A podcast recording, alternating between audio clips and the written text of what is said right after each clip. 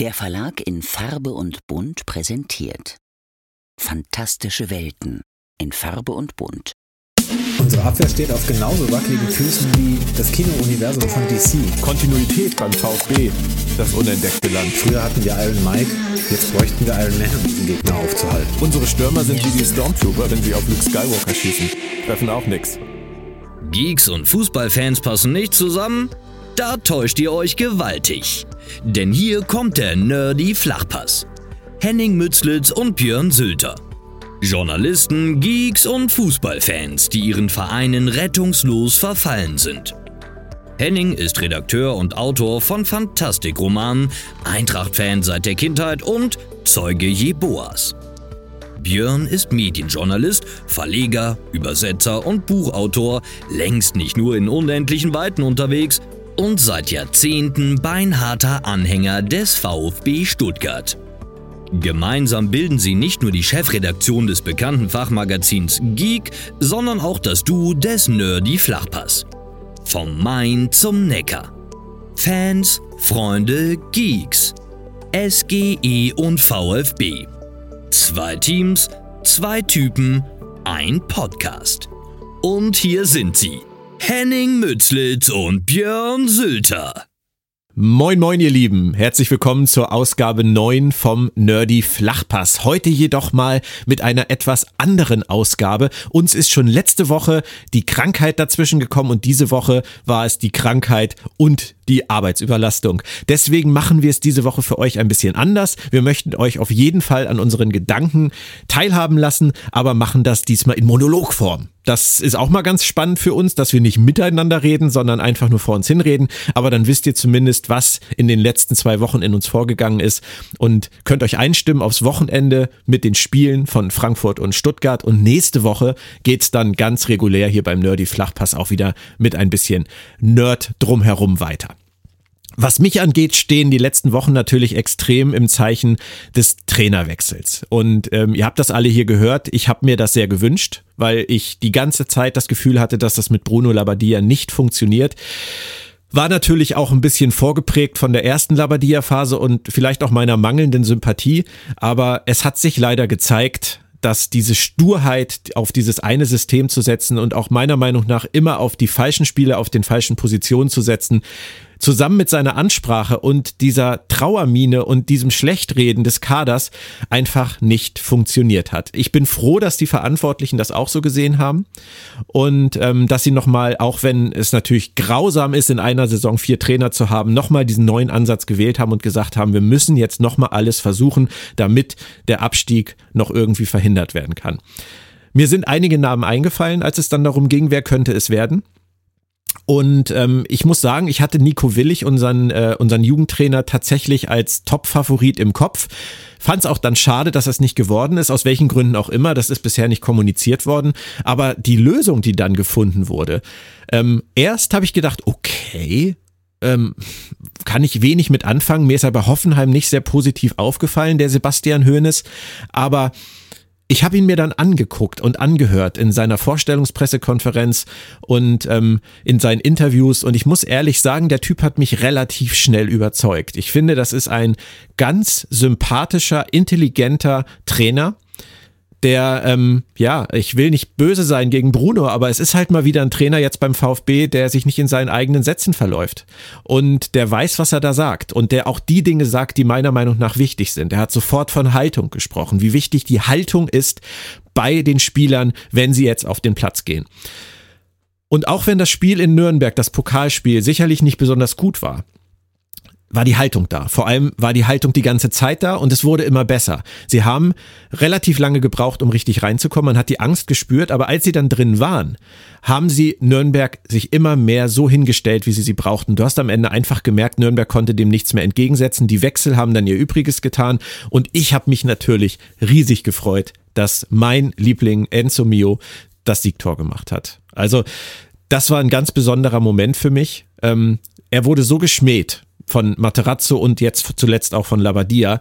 Und ähm, er hat einfach viel drauf. Und ich denke, man muss das nutzen. Und wie er dann jetzt auch noch im letzten Spiel in Bochum gekämpft hat, zusätzlich zu dem, was er gespielt hat, fand ich großartig. Das muss er jetzt natürlich halten. Das sind so junge Spieler, denen man immer wieder nachsagt, dass sie immer wieder vergessen, was wichtig ist und dann immer wieder doch ihr Ding machen. Und das muss er jetzt beweisen, dass er das verstanden hat. Wenn er das Kampfschwein gibt, wie gegen Bochum, und dann auch noch die Impulse nach vorne setzt, dann ist der, denke ich, von unschätzbarem Wert für uns. Und gerade nachdem er diesen Elfmeter verschuldet hat, der teils sicherlich seine Schuld war, aber teils natürlich auch provoziert von Philipp Förster, schöne Grüße an den Ex-Spieler, ähm, dass er sich so aufgerafft hat und weitergemacht hat und Gas gegeben hat und dann noch diese geile Flanke für Wagnermann gegeben hat zum 3 zu 1 und überhaupt, dass sich die Mannschaft nach diesem Nackenschlag, nachdem sie 1-0 durch dieses Traumtor geführt haben von Ito ähm, und dann dieser Elfmeter, dass sie sich danach sofort gerafft haben und dann das 2-1 machen und das 3-1 machen mega. Und ich meine, natürlich hat's Labadia gefehlt, dass Sosa auf Girassi flankt und der Ball ist drin. Da machen wir uns nichts vor. Das hat jetzt mal wieder funktioniert und Girassi ist einfach ein ganz anderer Stürmertyp als Luca Pfeiffer. Oder auch als Silas auf der Neuen. Natürlich hilft das. Natürlich hätte das auch Labadia geholfen. Das will ich gar nicht verhehlen. Aber es ist so vieles jetzt richtig und Hoeneß hat so vieles richtig gemacht. Auch, dass er Anton wieder ins Zentrum stellt zum Beispiel. Dass er Wagnumann aufstellt, der ihm das jetzt auch gedankt hat. Das sind Dinge, die ich sehen möchte. Und ich bin wirklich gespannt, wie das weitergeht. Ich kann euch sagen, ich habe jetzt wieder Hoffnung und ähm, Hoffnung auf den Klassenerhalt, auf den Relegationsplatz. Und ähm, ich freue mich jetzt auch wirklich riesig aufs Halbfinale im DFB-Pokal. Natürlich mit einem kleinen Wermutstropfen, dass es jetzt gegen Frankfurt geht. Henning, ähm, du weißt, ich habe mir das so nicht gewünscht. Ich hätte gerne ein Heimspiel gegen Freiburg gehabt. Du hättest gerne ein Heimspiel gegen die Dosen gehabt. Dann hätten wir uns im Finale getroffen. Haha. Nein, aber so ist es jetzt natürlich ein bisschen ärgerlich, dass wir jetzt ein direktes Duell ums Finale haben. Das tut mir für uns beide ein bisschen leid. Auf der anderen Seite wird eine nerdy Flachpassmannschaft im DFB-Pokalfinale stehen. Hey, ist auch nicht schlecht. Also, ich freue mich riesig auf dieses Spiel. Ich freue mich natürlich riesig, dass es ein Heimspiel ist. Das wird Henning sicherlich anders sehen. Und ich glaube auch, und jetzt musst du weghören, Henning, dass die Möglichkeit besteht, euch weh zu tun. Also wir haben das ja nun schon im letzten Spiel gezeigt und Frankfurt ist einfach nicht mehr stabil. Und wenn Glasner das nicht hinkriegt, dass die jetzt wieder so spielen, wie sie mal spielen konnten, dann hat der VfB sollte er einen Lauf bekommen und sollte er unter Höhnes sich stabilisieren, definitiv die Chance aufs Finale. Und das wäre natürlich eine ziemlich coole Sache. Und ansonsten geht's jetzt am Wochenende für Stuttgart zu Hause gegen Dortmund. Das ist das erste Heimspiel für Sebastian Hoeneß.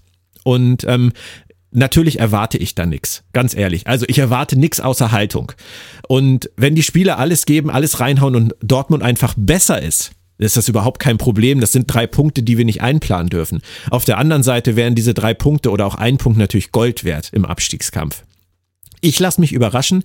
Ich kann euch nur sagen, ich bin super happy mit dem Ganzen, wie es jetzt gelaufen ist, weil ich jetzt einfach befreit bin als Fan ähm, und wirklich diesen Abstiegskampf jetzt für mich auch wieder annehmen kann, was die elf Spiele unter Labadia für mich wirklich kaum erträglich gemacht hat, dass ich selber immer gedacht habe, das wird nichts, das muss enden. Das ist ein ganz furchtbarer Zustand als Fan, wenn du weißt, es wird nichts, für dich weißt, es wird nichts und du dich gar nicht mehr emotional da involvieren kannst, weil du gar nicht, gar nicht willst, dass irgendwie ein, ein, ein Punkt zustande kommt durch Glück und Zufall, der das Leid verlängert. Das habt ihr ja vielleicht auch die letzten Wochen gemerkt. Aber es ist eine grausame Situation, weil ich will natürlich immer nur das Beste für den VfB. Also, schauen wir, wie es Wochenende läuft. Ähm, ich bin sehr gespannt. Ich möchte euch noch ganz kurz erzählen, äh, das Nerdy Flachpass Tippspiel lösen wir jetzt nicht im Detail auf. Ich habe allerdings drauf geguckt und Henning hat den Vorsprung ein bisschen ausgebaut. Er führt jetzt mit 20 zu 16. Das machen wir vielleicht in der nächsten Ausgabe, ist dann ja auch unsere Jubiläumsnummer 10, ähm, dann etwas genauer. Und ähm, jetzt würde ich einfach mal abgeben an Henning, dass er noch ein bisschen über Eintracht Frankfurt sprechen kann und dann auch diesen Podcast beschließen kann für diese Woche. Ich sag danke fürs Zuhören. Ich freue mich auf die nächsten Wochen und ja, schauen wir mal, was passiert. Du bist dran, Henning. Ja, vielen Dank, Björn. Es gibt natürlich einiges aufzuarbeiten und das schaffen wir heute nicht in der Gänze, wie du ja schon erwähnt hast. Aber ich versuche trotzdem auch mal für die Eintracht ein bisschen, ja, Ordnung reinzubringen in das, was in, letzten, in den letzten Wochen passiert ist, seit wir das letzte Mal aufgenommen haben. Und das war einiges ich werde mal chronologisch an die Sache rangehen, dann rege ich mich auch nicht sofort auf. Zunächst stand das Spiel gegen Union an. Da habe ich ja schon im Cast gesagt gehabt, dass ich ins Stadion gehe. Das war tatsächlich für mich das erste Mal seit längerer Zeit, dass ich wieder im Waldstadion in Frankfurt war. Bin mit sehr, sehr wollte gerade sagen, geringen Erwartungen hingegangen. Das stimmt gar nicht. Ich war leicht optimistisch, aber habe auch nicht allzu viel erwartet, weil Union natürlich ein starker Gegner ist. Meine Hoffnung war, die spielen zu Hause. Die müssen einfach jetzt mal was bringen und in K.O.-Spielen ist es normalerweise eine andere Eintracht als in Rückrundenspielen der Bundesliga, wie wir aus den letzten Jahren wissen. Genauso war es dann letztlich auch. Es war ein überraschend deutlicher 2 zu 0 Sieg wo viele sicherlich vorher gedacht haben, einschließlich mir, dass es viel knapper wird. Ich hätte vorher gesagt, naja, 2-1. Aber die Eintracht war deutlich verbessert. Die Chancenverwertung war wieder gut. Das spielerische Element im Offensivspiel hat funktioniert. Union hingegen war aber auch ziemlich zahnlos. Das ist jetzt die Frage. Entfaltet Union seine Kraft in erster Linie zu Hause und äh, ist sonst zu viel aufs Zerstören ausgerichtet und wenn sie auf eine Mannschaft treffen, die spielerisch funktioniert, reicht es eben nicht und genau das war mein Eindruck. Über Union brauchen wir gar nicht viel weiter sprechen. Ähm, die holen sicherlich das Maximum raus, aber an dem Tag war das sehr, sehr wenig. Die Stürmer waren sehr, sehr lahm, die Eintracht-Abwehr war erstaunlich stabil und ich muss ehrlich sagen, es war tatsächlich eine Freude, zum ersten Mal Kolomoani und Mario Götze im Zusammenspiel live zu sehen. Da waren teilweise Sachen dabei, die wir sonst in der Hinrunde gesehen haben. Götze hat beide Tore vorbereitet. Das variable Offensivspiel hat funktioniert. Kulumani ist von der Mitte auf die Seiten ausgewichen, hat sich mit Boré abgewechselt. Götze ist manchmal in die Spitze gegangen.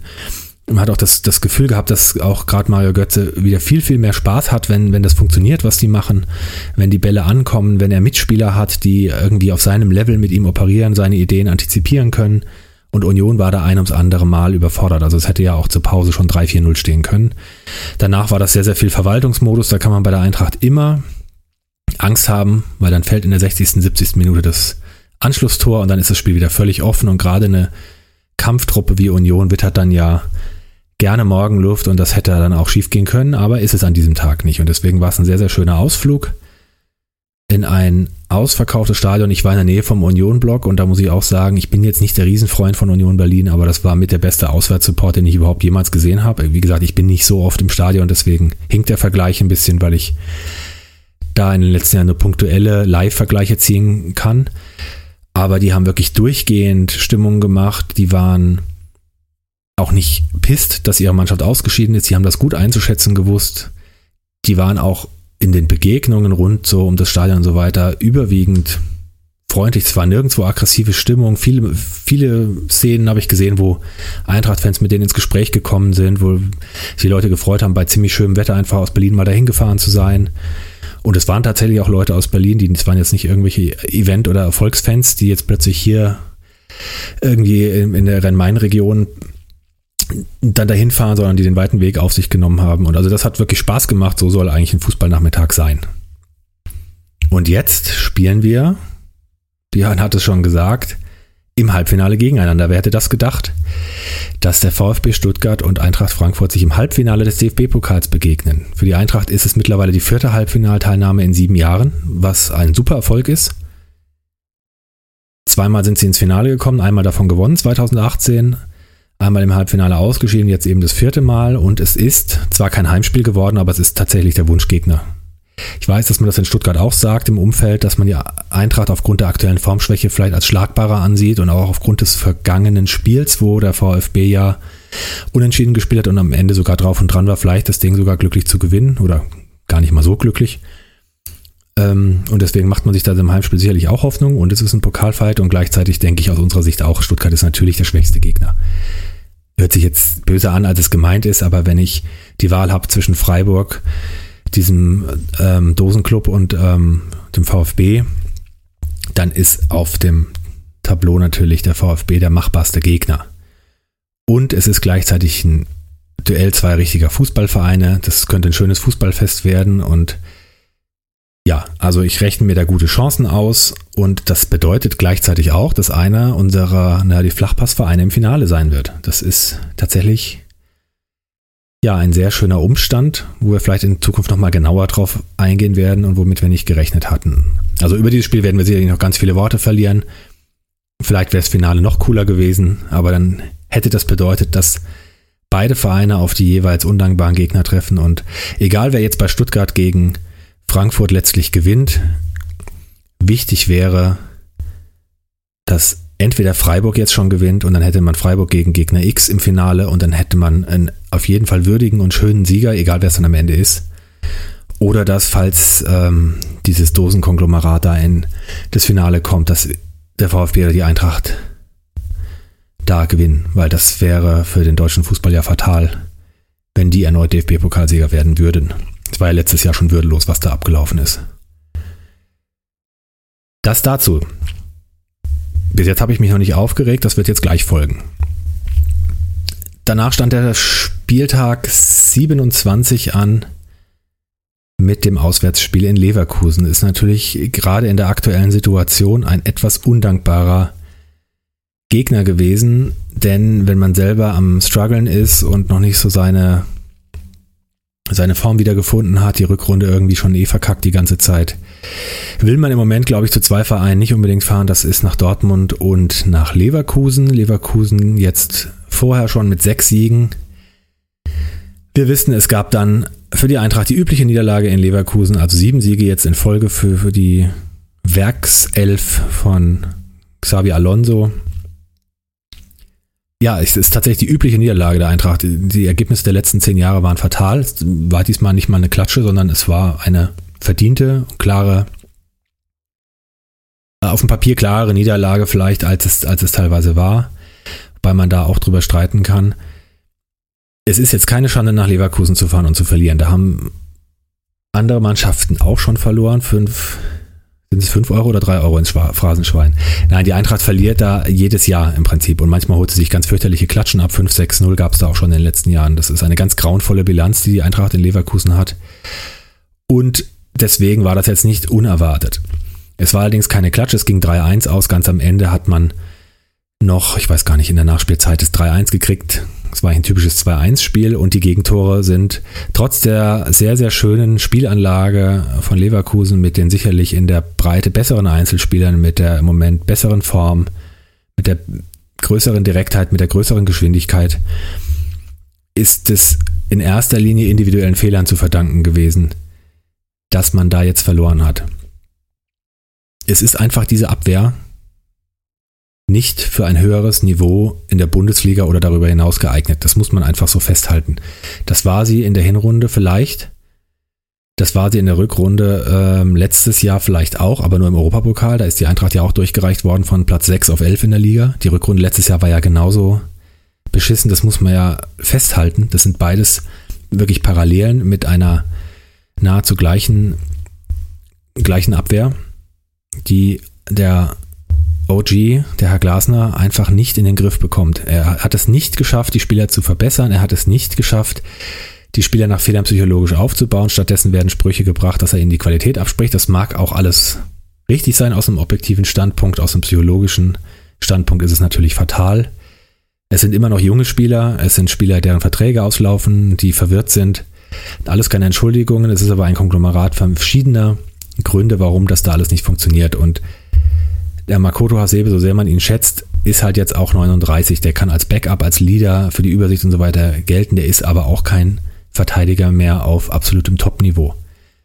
Und gerade mit Geschwindigkeit, mit, mit extremer Körperlichkeit kann man ihnen da wirklich beikommen. Und wenn dann seine Nebenleute ständig so Fehler machen wie jetzt Jakic oder wie in den Spielen vorher tut er, was will er da machen? Es ist einfach versäumt worden, einen Ersatz für Martin Hinteregger zu verpflichten. Das ist einfach ein Fakt und man hätte in der Winterpause vielleicht nachlegen können. Da weiß ich nicht, was hinter den Kulissen passiert ist. Passiert ist aber sozusagen vordergründig nicht. Sie haben niemanden geholt. Onguene ist zurück zu Salzburg, war eh zu schlecht. Smolcic kann in der Bundesliga noch nicht mithalten oder ist generell nicht jemand, der die Eintracht weiterbringt auf dem Niveau, das sie braucht, weil wir reden davon, sie will das Niveau von Platz 6 bis 10, was sie in den letzten Jahren hatte, auf Platz, sagen wir mal, drei bis sechs verbessern oder sich da festsetzen. Das wirst du mit diesen Spielern nicht schaffen. Gleichzeitig kommen so Sachen dazu, dass einfach der kleine spielerische Aufwärtstrend auch wieder verpufft ist. Die Chancenverwertung ist mangelhaft. Man fragt sich so ein bisschen, jetzt nicht aufgrund des Leverkusen-Spiels, sondern eher aufgrund des Bochum-Spiels vorher, gegen wen man überhaupt jetzt noch punkten will, wenn das so weitergeht. Nichtsdestotrotz gebe ich Oliver Glasner auch recht. Es ist ein Aufwärtstrend äh, zu erkennen. Die letzten Wochen, das war schon schlechter zwischendurch. Deswegen bin ich auch nach wie vor der Meinung, dass Leverkusen eigentlich nicht der Gradmesser war. Das ist neben Dortmund die Mannschaft der Stunde rein von den Ergebnissen der letzten zwei Monate und deswegen sehe ich diese einzelne Niederlage als nicht so schlimm an. Das Problem ist eher die Gesamtheit und die Punkte wurden verschenkt in den Spielen, Heimspielen, vor allem gegen Stuttgart, gegen Bochum. Da fehlen vier Punkte. Mit den vier Punkten würde die Eintracht in der Tabelle deutlich besser dastehen und wäre im Kampf um Platz vier bis sechs nach wie vor drin. Was noch erschwerend hinzukommt und was einfach unglaublich viel Unruhe im Umfeld und sicherlich auch in das Team trägt, sind, ist diese ganze Unruhe. Jetzt ist ja wenigstens klar, dass Kamada, der seit Wochen eine indiskutable Leistung bringt, der da rumläuft, als hätte er keinen Bock mehr. Ich habe den ja auch im Stadion gesehen. Der ist eingewechselt worden. Der hat wirklich, wir haben speziell auf ihn geachtet. Jeder, es war jeder Pass von ihm ein Fehlpass. Wirklich jeder. Ab dem Moment ist das Niveau im Offensivspiel gesunken. Ich weiß nicht, was mit dem los ist. Der hat so viel Potenzial, der hat so viele Tore und Vorlagen gemacht die letzten Jahre. Der war oft der Gamechanger, der hat oft gute Ideen gehabt, Räume gesehen, wo keine waren. Mit ein, zwei Körperdrehungen, Abwehrreihen ausgehebelt und es ist nichts mehr davon da. Der ist völlig demoralisiert oder hat eine scheißegal Einstellung innerlich. Ich, ich weiß es nicht. Eigentlich sind, sind ähm, Spieler aus Japan normalerweise äh, mit einem anderen, vielleicht ist Ehrgefühl ist vielleicht ein bisschen übertrieben, aber normalerweise lassen sie sich nicht so gehen. Das, ist, das hat tatsächlich was damit zu tun, dass, dass sie eigentlich ähm, ihre ganze Aufgabe in einem Verein, gerade an der Seite einer Legende wie Hasebe, so begreifen, alles bis zum Letzten zu geben, egal wie und immer und persönliche Gefühle nicht über das Gemeinschaftsgefüge zu stellen und genau das ist dabei passiert. Entweder ist es eine Charakterschwäche oder er ist tatsächlich, äh, unterliegt so einem, einem Phlegma, das ihn aber auch nicht dazu befähigen wird, in einer größeren Mannschaft zu spielen. Wo auch immer das sein wird. Wenn er nach Dortmund geht, wissen wir ganz genau, wen wir nächstes Jahr ständig auf der Bank unzufrieden rumhocken sehen, wer nichts hinbekommen wird, wenn er eingewechselt wird, weil er psychologisch dort keinen Rückhalt bekommen wird, weil er da keine Umgebung hat, die ihm passt, äh, ihm passt, weil sein Mentor Hasebe ihm fehlt. Und wenn er zu einem noch größeren Verein, wie was weiß ich, Arsenal oder so gehen würde, es kann nur schief gehen. Und in drei Jahren sehen wir ihn dann bei Mainz wieder, oder ich weiß es nicht. Die Kolomoani-Gerüchte nerven genauso. Ich hoffe nicht, dass er zum Bayern geht und wenn, dann müssen sie richtig bluten. Also das ist einfach so. Oder sie sollen sich einfach mal zurückziehen, nicht ständig irgendwas lancieren der einzige Superspieler, ein Unterschiedsspieler. Und wenn da jemand, sagen wir mal, 80 Millionen plus bietet, dann kann man das gerne machen. Oder sie können ja auch äh, 60 Millionen und dann halt Sadio Mané, der jetzt suspendiert ist, im Gegenzug schicken, den nehmen wir dann auch. Und über allem schwebt der Konflikt des Vorstands mit dem Aufsichtsratsvorsitzenden, also Philipp Holzer gegen Axel Hellmann, die sehr, sehr unterschiedliche Auffassungen von der Zukunftsausrichtung des Club haben, Clubs haben was im Umfeld auch sehr viel Unruhe auslöst. Ich weiß nicht, inwiefern sich das auf die Mannschaft auswirkt. Das kann man von außen immer schlecht beurteilen. Da gehen wir aber in Zukunft vielleicht nochmal genauer drauf ein, weil die Hintergründe dazu jetzt ein bisschen zu kompliziert sind. Da geht es um eine Kapitalaufstockung, die der eine so sieht, der andere so aussieht. Ähm, da geht es um ja, verschiedene ähm, Ansichten, was, was die nähere und weitere Zukunftsplanung des Vereins betrifft und natürlich das Angebot, das angeblich Axel Hellmann auf dem Tisch hat, äh, nicht nur interimsweise DFL-Chef zu sein, sondern gänzlich. Und das wäre natürlich tödlich. So, jetzt habe ich schon meine Zeit fast überzogen, deswegen jetzt noch kurz der Ausblick auf Gladbach. Am Wochenende Topspiel, Samstagabend, Flutlicht zu Hause gegen Gladbach, mir persönlich immer die blödeste Zeit tatsächlich weil das ähm, familiär und tagesorganisatorisch immer ganz blöd liegt. So 1830 Spiele. Ich sag aber mal Pflichtsieg, habe ich jetzt schon öfter gesagt, aber ja, irgendwann muss man mal wieder gewinnen. Es geht sowieso jetzt eigentlich nur noch um Platz 6 bis 10. Den sechsten Platz haben sie schon verloren, da steht Leverkusen. Ich glaube nicht, dass die aufhören werden zu gewinnen. Man muss aber zumindest dranbleiben, um wenigstens da zu sein, wenn irgendeiner der drei Mannschaften vor ihnen Punkte lässt. Und vielleicht geht es um die Absicherung von Platz 7. Es kann nicht sein, dass man sich auf den DFB-Pokal ähm, konzentriert, so wie letztes Jahr, und dann meint, naja, wenn wir den gewinnen, sind wir ja im internationalen Wettbewerb und wenn wir am Ende wieder Platz 10 erreichen, dann war es ja doch eine gute Saison. Das ist mit viel zu viel Risiko behaftet. Und ich bin es auch langsam leid, jede Rückrunde tatsächlich irgendwie von Platz 5 auf Platz 10 noch abzustürzen. Das war jetzt in den letzten Jahren so oft so. Das einzige Mal, wo sie in den letzten Jahren in den Top 6 gelandet sind, das war das vorletzte Jahr. Stimmt nicht, es war das letzte Jahr unter Adi Hütter. Da sind sie Fünfter geworden. Und da haben sie aber auch an den letzten sieben Spieltagen den fast schon sicheren Champions League Platz verkackt durch die ganzen Querelen, die es damals um den Abgang von Hütter Bobic gab. Und es ähnelt sich. Es ähnelt sich ähm, wirklich diese, diese ganze Unruhe in der Rückrunde nach einer super Vorrunde ist es alles ähnlich wie vor zwei Jahren und es ist jetzt eigentlich nur noch eine Frage der Zeit, bis wir davon hören, dass Oliver Glasner den Verein verlassen wird, vielleicht zu Gladbach geht, weiß ich nicht, weil es da ja auch nicht anders ist, außer andere Farben. Ähm, irgendwie sowas und dann explodiert das alles völlig und geht alles völlig den Bach runter. Das würde mich nicht wundern.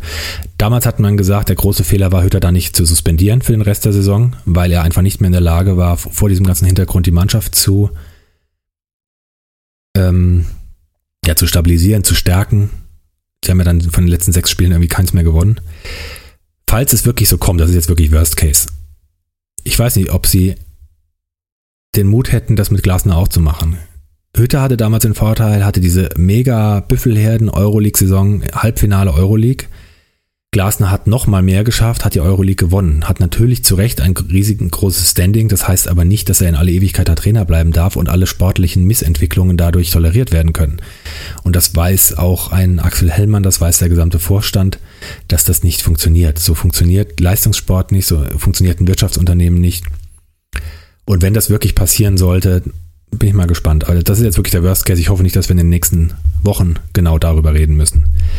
Gladbach ist sehr, sehr wankelmütig. Gladbach ist zu Hause zu schlagen. Der Aufwärtstrend setzt sich hoffentlich fort, aber die Personalsituation bei der Eintracht ist alles andere als gut. Götze hat sich jetzt auf die Tribüne gemeckert mit seiner Meckerei gegen Leverkusen die fünfte gelbe Karte bekommen, die in dem Fall fand ich tatsächlich ausnahmsweise sogar mal berechtigt war. Von den vier vorher waren, glaube ich, drei Stück dabei, wo ich mich gefragt habe, warum er sich so aufregt oder dass das völlig überzogen war. Jetzt ist er da derartig umgetreten worden und es gab keine Konsequenzen und der ähm, Palacios war es, glaube ich, hätte da schon frühzeitig gelb kriegen müssen. Der ihm, also der, das war mein größter Aufreger in diesem Spiel. Und äh, Marius offensichtlich auch und deswegen sitzt er jetzt auf der Tribüne. Das heißt, das spielerische Element, was vorhanden war, geht jetzt auch noch verloren. Wer wird also für ihn spielen? Könnte es Daichi Kamada sein? Ja, denn viel mehr Option hat die Eintracht tatsächlich gar nicht mehr. Dina Ebimbe könnte zurückkehren, das wäre sehr, sehr wichtig. Das hat man gegen Union schon gemerkt, als er die ersten 20 Minuten auf dem Platz war. Der junge Franzose, der jetzt lange verletzt war, dass der kann auf jeden Fall noch einen Unterschied machen, wird aber eher für Buta auf rechts spielen, nehme ich an. Eigentlich bräuchte Boré auch mal eine Pause, er spielt ja auch grottenschlecht und hat, ist einfach vom Pech verfolgt. Lindström ist wieder im Lauftraining, ähm, aber ich glaube nicht, dass der zu mehr als Kurzeinsätzen kommt die Saison und wenn was dran ist, dass Arsenal ihn für 30 oder 40 Millionen haben will, sollen sie ihn sofort nehmen. Ist ja auch so ein Chancentod. Das ist ja generell das Problem. Aus dem Mittelfeld werden keine Tore erzielt. Sau hat jetzt mal eins gemacht. Rode hat vier Tore geschossen als defensiver Mittelfeldspieler. Das ist ja noch okay, aber dahinter ist ja nicht viel. Philipp Max hat sich verletzt. Linke Außenbahn also auch vakant. Der fällt auf unbestimmte Zeit aus. Da wird wahrscheinlich Lenz in die Mannschaft kommen. Mal gucken, ob Timmy Chandler vielleicht wieder eine Chance kriegt. Der spielt ja irgendwie gar nicht mehr. Ich weiß nicht, ob der nur noch als Maskottchen mitgeführt wird. Man hat so ein bisschen den Eindruck. Ist auch die Frage, ob Alario vielleicht mal spielt. Nicht, dass der besonders gut wäre, aber vielleicht, wenn er von, von Anfang an spielen würde, wäre es vielleicht mal was anderes. Ich könnte mich jetzt allerdings noch über die Standardsituationen auslassen, die dann sowieso nicht funktionieren werden, auch mit Alario nicht. Das war auch gegen Union schon, trotz des insgesamt guten Spiels, das war eine einzige Katastrophe, wie da Ecken geschossen werden, wie da irgendwelche Freistoßideen ausgeführt werden. Das ist ja. Man hat jetzt zum Beispiel gestern gesehen, bei dem Spiel von Leverkusen gegen Saint-Gilloise, da wurden Ecken reingeschlagen, die sind wie äh, Granaten in den Strafraum geflogen. Es muss doch von einem Profifußballer zu erwarten sein, dass jemand eine scharfe Ecke in den Strafraum schießen kann. Vielleicht kann das nicht jeder, aber dass du zwei, drei Spieler hast, die in der Lage sind, eine richtig scharfe Flanke vors Tor zu ziehen, die einfach aufgrund der, der, der Schusshärte und aufgrund der Platzierung eine gewisse Gefahr ausstrahlt. Da muss man sich doch gar keine äh, riesigen Varianten überlegen. Ja, bevor ich mich also jetzt doch wieder aufrege, ist es mir aber jetzt erstmal lieber egal. Das war jetzt genau der Ausblick zu Gladbach. Ich hoffe da auf einen Sieg. Hoffe da auf ein 3 zu 1 für die Eintracht. Und glaube gleichzeitig, um an Björn anzuschließen, dass Stuttgart leider gegen den BVB 1 zu 3 verlieren wird. Das als unser Ausblick und unsere Nerdy Flachpass Notausgabe im Moment aufgrund von Krankheiten und vielen Terminverschiebungen und Kollisionen. Ich wollte ja eigentlich auch zu dem Länderspiel der deutschen Frauen gegen Brasilien gehen, musste auf aufgrund von Krankheitsgründen auch ausfallen. Sehr schade, gutes Spiel war jetzt im allergrößten Teil nichts für Genießer, aber es wäre trotzdem mal ganz nett gewesen, weil es ja hier vor Ort war. Dann verabschiede ich mich jetzt mit dem Nerdy Flachpass Zitat des Tages. Bezogen auf einen aktuellen Anlass, und heute muss nicht Björn raten, wer es gesagt hat, sondern ich lasse euch einen Moment, um zu überlegen, wer das gesagt haben könnte. Es ist aus dem Zitat heraus, sollte sehr schnell klar werden, um welches Spiel es sich dreht. Das Zitat lautet, hier drehe ich mich auch nicht weg, wie Josh das macht, sondern blocke und möchte den Ball am liebsten ins Gesicht oder in die Eier weil ich mich freue auf so einen Schmerz im Endeffekt. Der hat es gesagt.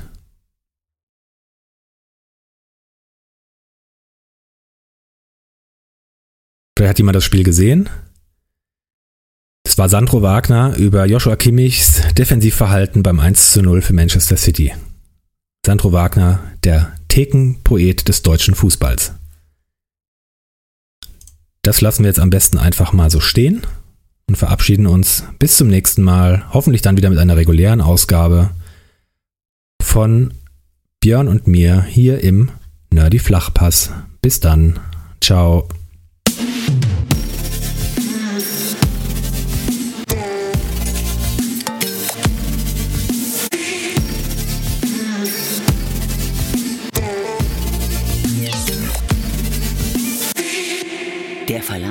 Farbe und Bunt präsentiert Fantastische Welten in Farbe und Bunt.